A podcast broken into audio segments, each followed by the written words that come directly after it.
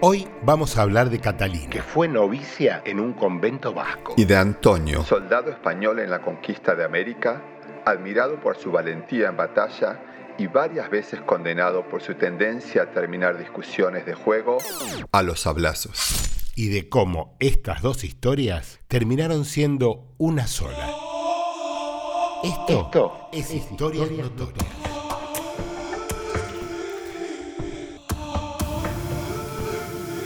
Catalina de Erauso nació en 1592 en San Sebastián. España. Era la hija menor de Miguel de Erauso, comandante de la provincia vasca a las órdenes del rey. Felipe III. A los cuatro años, la internaron junto a sus tres hermanas en el convento de las Dominicas de San Sebastián el Antiguo.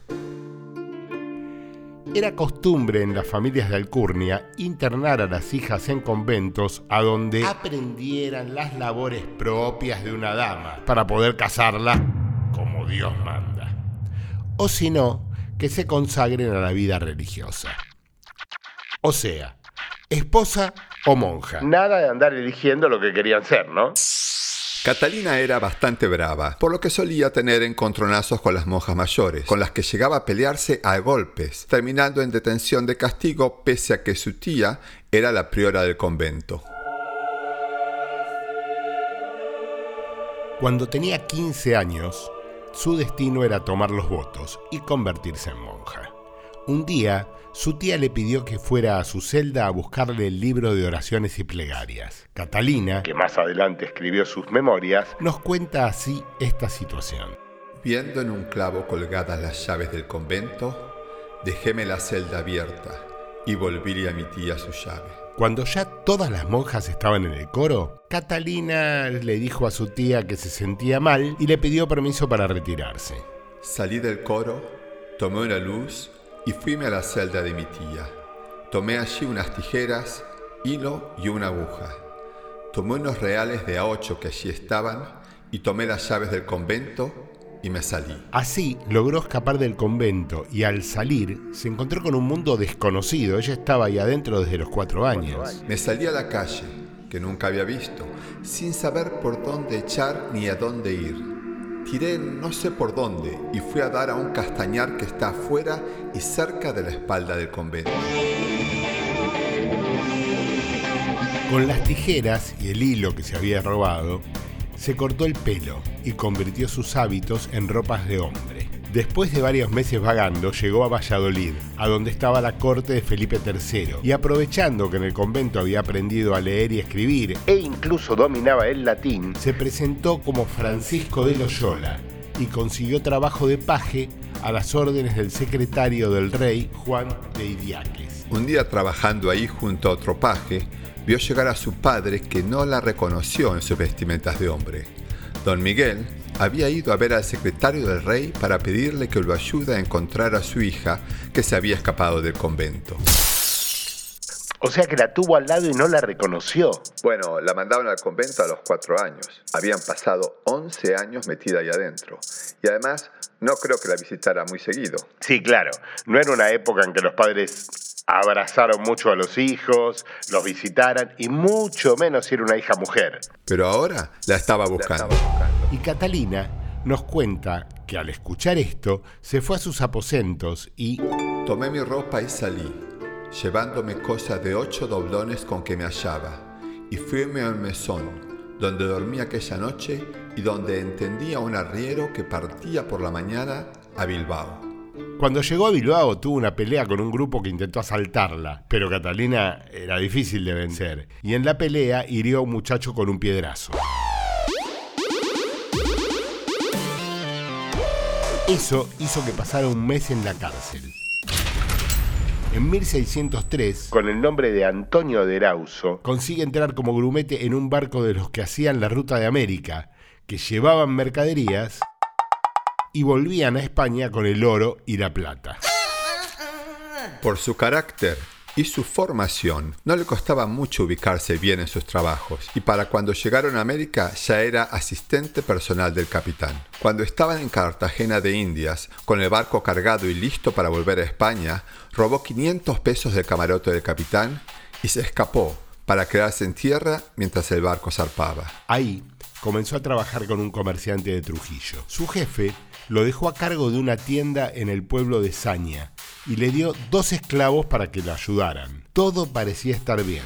Pero Antonio de Rauso, que así le vamos a llamar ahora, era de armas llevar. Y un día, estando en un corral de comedia, que era como un teatro al aire libre, se sentó delante de él un tal Reyes. Como le tapaba la visión, Antonio le pidió que se corriera, pero el otro no lo hizo y discutieron. Reyes le dijo que se vaya o le iba a cortar la cara. Como Antonio no tenía sus armas encima en ese momento, no tuvo más remedio que irse.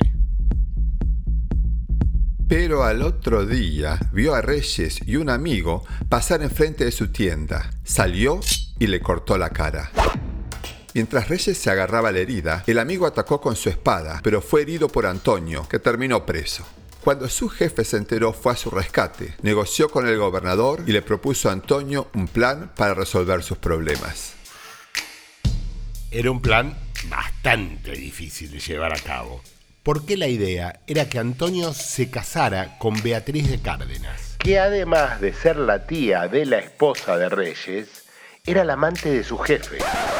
De esa forma se tranquilizaba la cosa y le daba cobertura a la relación de su jefe con su amante. Esto era peligroso, por decir poco, porque así se podía descubrir que Antonio no era hombre, y le dijo a su jefe que no estaba dispuesto a casarse y que se iba. Su jefe, que no lo quería perder, lo mandó a Trujillo, donde lo puso al frente de la tienda que tenía ahí. La tranquilidad le duró poco. Cuando Reyes y su amigo se curaron de las heridas, sabiendo que Antonio estaba en Trujillo, fueron a buscarlo para vengarse y se armó una pelea donde Antonio terminó matando al amigo de Reyes. Era bravo, brava. La cosa estaba muy complicada y Antonio hizo algo que haría muchas veces más, acogerse a sagrado. Eso era entrar en una iglesia o convento y quedarse ahí, porque por ley las fuerzas del orden no podían entrar. Antonio sabía que habiendo cometido homicidio, su refugio no iba a durar mucho tiempo. Entonces, con la ayuda de su jefe, se escapó a Lima, donde consiguió trabajo con un mercader. Todo iba bien, pero Antonio le resultaba fácil meterse en líos y el jefe lo encontró a los besos con una de sus sobrinas. A los besos y algo más, porque cuando lees su autobiografía describe la excursión de sus manos entre las piernas de la sobrina.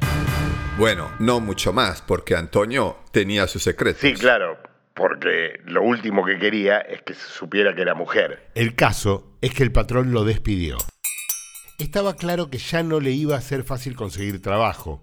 Entonces se alistó en el ejército español que en ese momento estaba preparándose para ir hacia Chile y finalmente salió hacia el puerto de Concepción enrolado como soldado. Acá tenemos que aclarar que muchas de las referencias que tenemos de las aventuras de Antonio surgen de su propia autobiografía, cuyos datos muchas veces se verifican con documentos oficiales como su fe de bautismo, algunos informes de las veces que estuvo en prisión o su registro como soldado. Pero leyendo sus relatos nos preguntamos si no era un poquito exagerada, cuando se refiere a las cosas que le pasaron. Por eso los acontecimientos en Chile los vamos a contar como figuran en sus memorias, pero no tenemos manera de confirmar que las cosas realmente fueron así.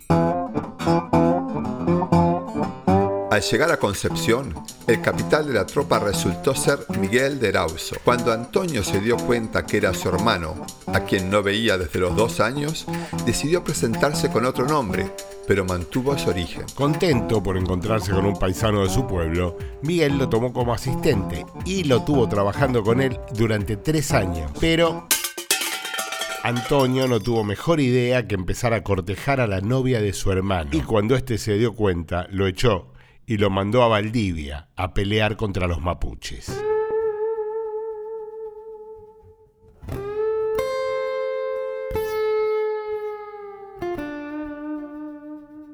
Los mapuches eran un contrincante poderoso y los españoles a duras penas los mantenían a raya. En una ocasión, los mapuches atacaron el campamento en masa, matando a muchos soldados y llevándose la bandera. Junto a otros dos soldados, Antonio fue a recuperarla. Sus compañeros murieron y él volvió herido, pero con la bandera.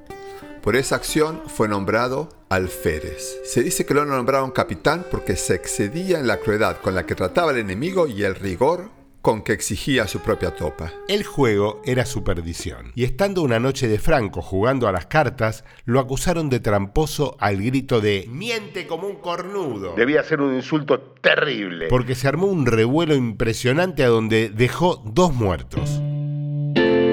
¿Y qué hizo? Se refugió en la iglesia de San Francisco, donde, como tantas otras veces, se acogió a Sagrado. Pasó seis meses refugiado en el convento, al cabo de los cuales ya no era perseguido y se movía con toda libertad. Un amigo, que se había retado al duelo, fue a pedirle que fuera su padrino. Antonio aceptó y cuenta que la oscuridad durante el duelo era tan densa que casi no veían a los contrincantes. En un momento, ambos duelistas cayeron heridos, y al escuchar que sus amigos caían, el padrino del retador y Antonio sacaron sus espadas. Yo y mi contrario proseguimos batallando, y entré yo una punta, según después pareció, por bajo de la tetilla izquierda, y cayó.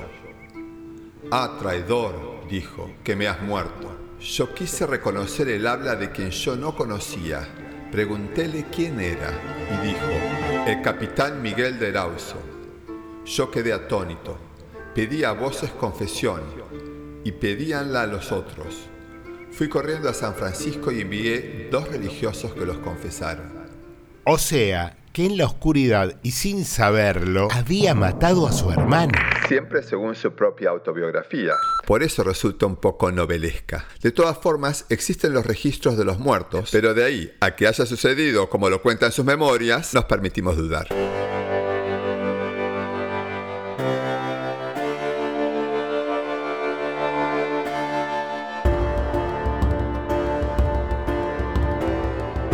Bueno, el caso es que Antonio consiguió un caballo y cruzando los Andes se escapó a Tucumán, donde lo encontraron desfalleciente los empleados de una señora que lo cuidó hasta que se sintió bien. La señora pretendía que Antonio se case con su hija y Antonio le hizo creer que iba a casarse. A su vez, otra niña de la sociedad se interesó en él. Era evidente que no iba a casarse con ninguna, pero aceptó los regalos, la dote y una noche se subió a un caballo desapareció.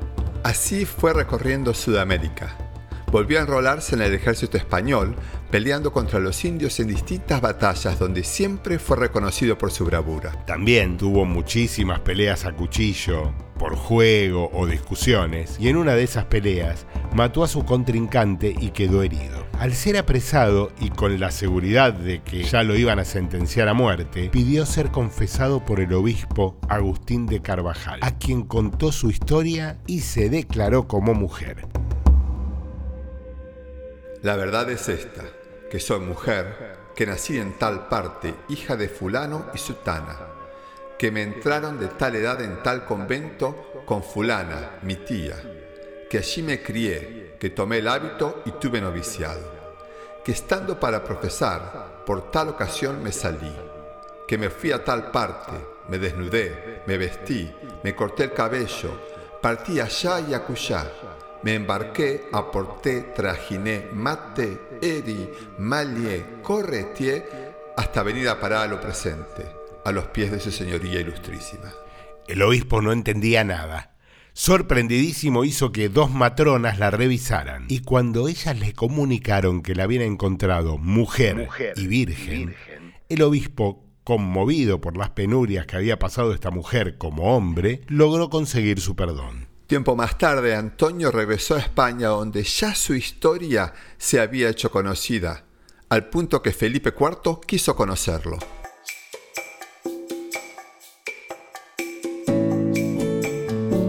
Fue ahí que le mantuvo su graduación militar, le permitió emplear su nombre masculino y le concedió una pensión por su servicio a la corona en la Capitanía General de Chile, a la vez que cariñosamente la apodó Monja Alférez. El relato de sus aventuras se había extendido por toda Europa y estando en Roma, el Papa Urbano VIII quiso conocerla, por lo que le dio audiencia y la autorizó, en nombre de la Iglesia, a seguir usando su nombre masculino haciéndole prometer comportarse de manera honesta y no violenta. Siendo Antonio como era, no le iba a resultar fácil, ¿no? Difícil de las dos. Después de un tiempo, volvió a América donde estableció un servicio de transporte de mercancías en mula entre Veracruz y México. Increíblemente, después de tantas batallas y peleas, sus últimos años en América fueron tranquilos y murió de causas naturales. Se hicieron varias películas sobre su vida y recientemente sus memorias fueron publicadas con prólogo de la escritora argentina Gabriela Cabezón Cámara. Esta mujer que fue monja y tuvo la valentía de vivir como hombre, ser delincuente, soldado y alférez, en una época donde elegir otra identidad de género era castigado, hoy es homenajeado con estatuas en el País Vasco y en México. Esto fue Historias Notorias. Edición Leonardo Fortuna. Locución Claudia Deus. Conducción Pablo Toronto y Daniel Pombo. Si quieres saber de qué va el próximo capítulo, seguimos en nuestras redes sociales. Historias Notorias.